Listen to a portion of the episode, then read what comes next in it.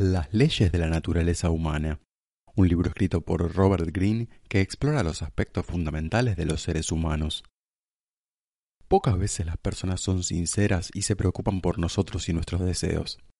Muchos hacen nuestra vida más difícil, pero conociendo las características humanas podemos aprender a leer a la gente y sus verdaderas intenciones y así ayudarnos a detectar quiénes son y cómo desarmarlos, Comprendiendo qué los impulsa, podemos evitarlos y defendernos de los que quieren lastimarnos o usarnos para su provecho. Además, debemos conocer esos mismos comportamientos tóxicos dentro nuestro. En esta era de redes sociales y noticias virales, nuestra emocionalidad está alterada y eso facilita que seamos manipulados. La digitalización amplificó muchas tendencias tribales y hoy podemos encontrar pequeños entornos en los que aislarnos con el pensamiento grupal, pero manteniendo un sano equilibrio entre escepticismo y curiosidad, podemos navegar la modernidad. El principio es aceptar a las personas objetivamente por lo que son, no por lo que queremos que sean, y no tratar de cambiarlos, además de evitar proyectar nuestras emociones sobre ellas. La vida es movimiento, y solo al actuar estamos viviendo realmente. Estas leyes pueden ayudarnos a comprender a otros y a nosotros mismos. La ley de la irracionalidad o dominar el ser emocional. Nos creemos racionales, pero no somos conscientes de cuánto nos rigen las emociones. La racionalidad limita los efectos emocionales y las reacciones y abre la mente a lo que sucede en vez de lo que se siente. Los más irracionales revelan patrones como errores repetidos, malas decisiones, proyectos que nunca se realizan y deseos de cambio que nunca se concretan. Debemos reconocer nuestros prejuicios y sesgos y tener cuidado con lo que nos despierta reacciones extremas. Busca el origen de tu enojo y resentimiento, expande tu tiempo de reacción y entrénate para retroceder. La ley del narcisismo, o transformar el amor propio en empatía. Los narcisistas se admiran a sí mismos, y eso dificulta su interacción con los demás. El narcisismo aumentó en las últimas décadas, y todos lo somos en alguna medida. Para hacerlo de forma saludable necesitamos desarrollar la empatía. Para esto, debemos tener curiosidad por el punto de vista de otros, atendiendo a sus estados de ánimo, conocer información sobre su vida y su infancia e interactuar con gente variada.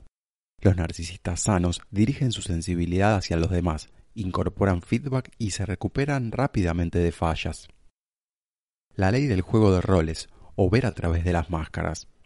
Todos usamos máscaras para presentarnos mejor y ocultar inseguridades, y son indispensables para el funcionamiento social es imposible no reflejar los sentimientos y deseos inconscientes en las señales no verbales. Por eso debemos dominar la lectura del lenguaje corporal y decodificar sentimientos, trabajando la observación y aprendiendo a interpretar la intuición. Los que intentan ocultar algo tienden a ser más expresivos, mientras que los poderosos miran más, sonríen menos y tienen gestos cómodos y confiados. Evita ser predecible y gestiona lo que emites, influyendo en las percepciones de otros y cuidando la primera impresión. Conviene irradiar confianza, mostrarse de mente abierta y adaptarse al interlocutor, ya que el reflejo físico es signo de comodidad y puede inducirse. La ley del comportamiento compulsivo, o determinar la fuerza del carácter. El carácter está en el núcleo de la personalidad y proviene de la genética, de la infancia y de las experiencias, y su mejor indicador son las acciones de largo plazo. Las personalidades fuertes surgen de la autoestima, y son las que saben recibir críticas, son persistentes, tolerantes y adaptables, pueden manejar el poder, la presión, la adversidad y la incertidumbre sin sucumbir a la ansiedad, cumplen su palabra, tienen paciencia, pueden organizarse y completar lo que comienzan y pueden supeditar sus intereses por el bien del grupo. Reconoce lo que te atrae, tus errores, tus patrones y tus limitaciones y trabaja en tus hábitos. La ley de la codicia o convertirse en objeto de deseo cuando obtenemos lo que queremos, empezamos a desear algo más y perseguimos lo que no tenemos, el objeto de nuestras fantasías. Demasiada presencia es sofocante y cierto grado de ausencia estimula el interés, así que aprende cuándo retirarte. Quienes crean misterio a su alrededor y muestran frialdad, como si pudieran prescindir de los demás, se perciben más deseables. La gente no quiere la verdad honesta, quiere que su imaginación sea estimulada. Es más atractivo lo que parece ser deseado por otros, lo desconocido, lo secreto y lo exótico. Por eso, aprende sobre los deseos de los demás. La ley de la miopía, o elevar tu perspectiva. Tendemos a reaccionar exageradamente a las circunstancias actuales e ignorar lo que sucederá en el futuro. Haz que el tiempo sea tu aliado. Aprende a ver la amplitud o estrechez de visión en la gente y evita a los que actúan de modo reactivo y no ven las consecuencias de sus acciones. Es útil desapegarse del calor del momento y mirar el contexto general y las tendencias.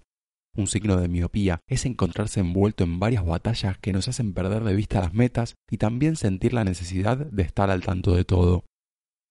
La ley de la defensa o suavizar la resistencia de las personas reafirmando su autoestima. Cuando alguien intenta cambiarnos, nos resistimos y solo cambiamos cuando sentimos que es por voluntad propia. Todos creemos ser independientes, inteligentes y autosuficientes, pero necesitamos confirmación externa. Por eso lo mejor es demostrar respeto, valoración y aprecio por la sabiduría y experiencia y ser buenos oyentes. También contagiar buen ánimo y dejar que los otros confirmen sus opiniones y alivien sus inseguridades. Haz que se sientan aceptados, no juzgados. Crea sensación de validación y nunca ataques sus creencias. No trates de convencer, enfócate en los demás. Deja que hablen, se sientan bien y sean protagonistas. La ley del autosabotaje o cambiar las circunstancias cambiando la actitud. Nuestra forma de interpretar el mundo determina mucho de lo que nos sucede en forma de profecía autocumplida. Pero la actitud es maleable y si la hacemos más positiva y abierta, podemos generar algo diferente, aprender de la adversidad, crear oportunidades y atraer a las personas adecuadas. Todos tenemos momentos de duda sobre nosotros mismos, pero podemos exponernos a situaciones donde debamos superarnos para generar autoconfianza. El cambio de actitud requiere voluntad, y todo puede superarse con persistencia. La ley de la represión o confrontar el lado oscuro. El lado oscuro son las inseguridades e impulsos egoístas que reprimimos y ocultamos. Primero conoce el tuyo e intégralo para ser más auténtico. Lo que negamos de nosotros y de lo que nos arrepentimos conforma nuestra sombra y contiene pensamientos primitivos y tensión creativa que quiere ser canalizada y liberada. Podemos identificarla en nuestros arrebatos emocionales y momentos de sensibilidad, y al observarla se debilita. Solo úsala para defenderte de malas personas. La libertad aparece cuando podemos mostrar la sombra sin preocuparnos tanto por lo que piensan los demás. Puedes reconocerla en otros cuando veas cualidades exageradas que encubren la opuesta. La ley de la envidia, o tener cuidado con la fragilidad del ego. Nos comparamos naturalmente entre nosotros y notamos las diferencias. Para algunos sirve como estímulo, para otros genera sentimientos de inferioridad y frustración que conducen a ataques encubiertos y sabotaje. La envidia ocurre mucho entre gente cercana, pero nadie admite sentirla. Aprende a desviarla alejando la atención de ti y basando tu autoestima en estándares internos. Para transformarla en algo positivo, acércate a los que envidias, descubre sus pesares, elévate a su nivel. Siente empatía con los que tienen menos, gratitud por lo que posees y alegría por la buena fortuna de los demás. La ley de la grandiosidad o conocer tus límites. Todos necesitamos tener una buena opinión sobre nosotros mismos y que otros también la tengan.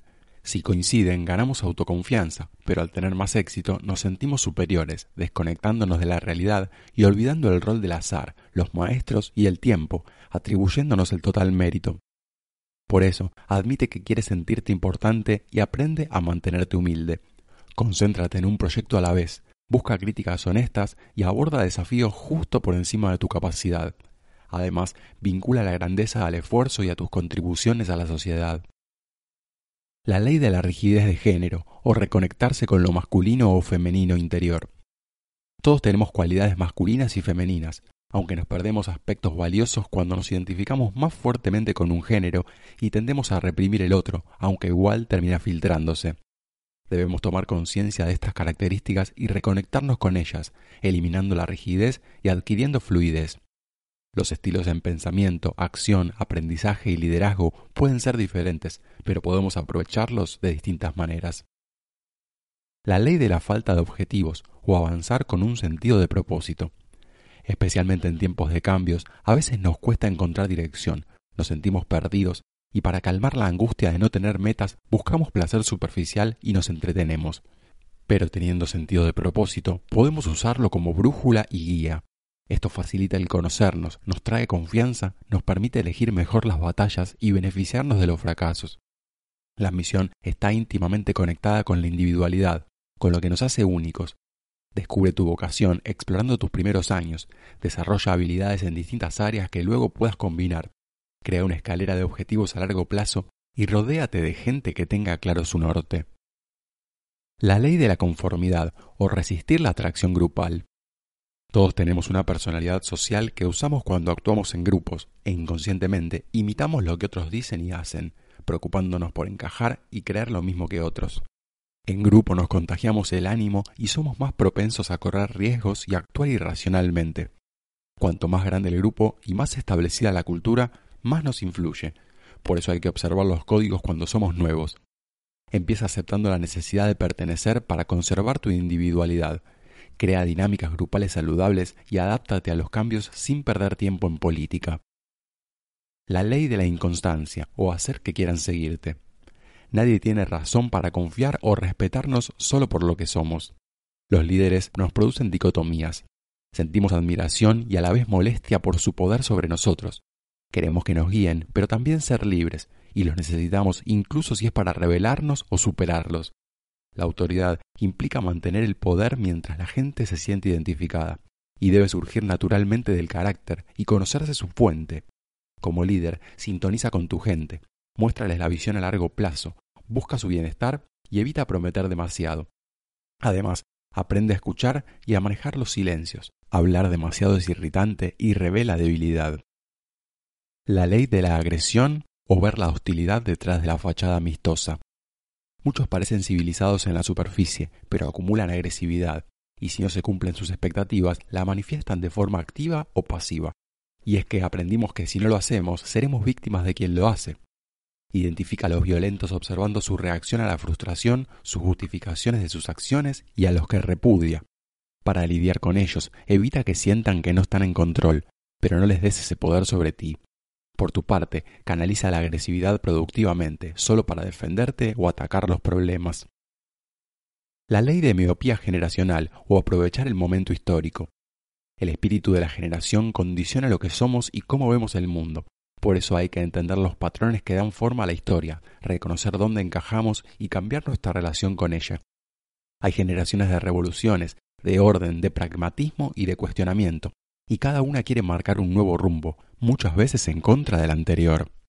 Todas tienen sus modas y héroes que representan las cualidades más deseadas y valores emergentes, y todas tienen su tipo de humor con el que liberan frustraciones e inhibiciones.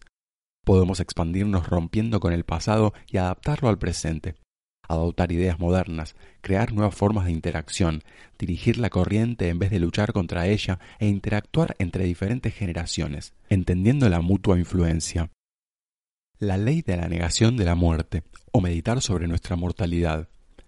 Evitamos el pensamiento de la muerte porque representa la máxima incertidumbre, pero debemos aceptar que vamos a morir, Comprender lo breve de la existencia aclara nuestras acciones, nos da una idea de propósito y urgencia por alcanzar las metas y nos facilita el manejo de las crisis.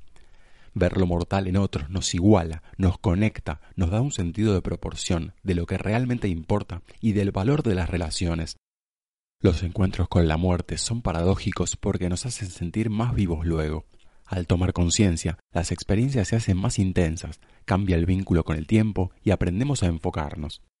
Ejercítate imaginando el día que mueras. Mira como si fuera la última vez al mundo, las personas y los lugares. Abraza cada momento pese al dolor y la adversidad, porque todas son oportunidades de aprender y todo ocurre por alguna razón. Abre la mente a lo sublime, lo que excede nuestra capacidad de conceptualizar y crea a través de la muerte una filosofía de vida.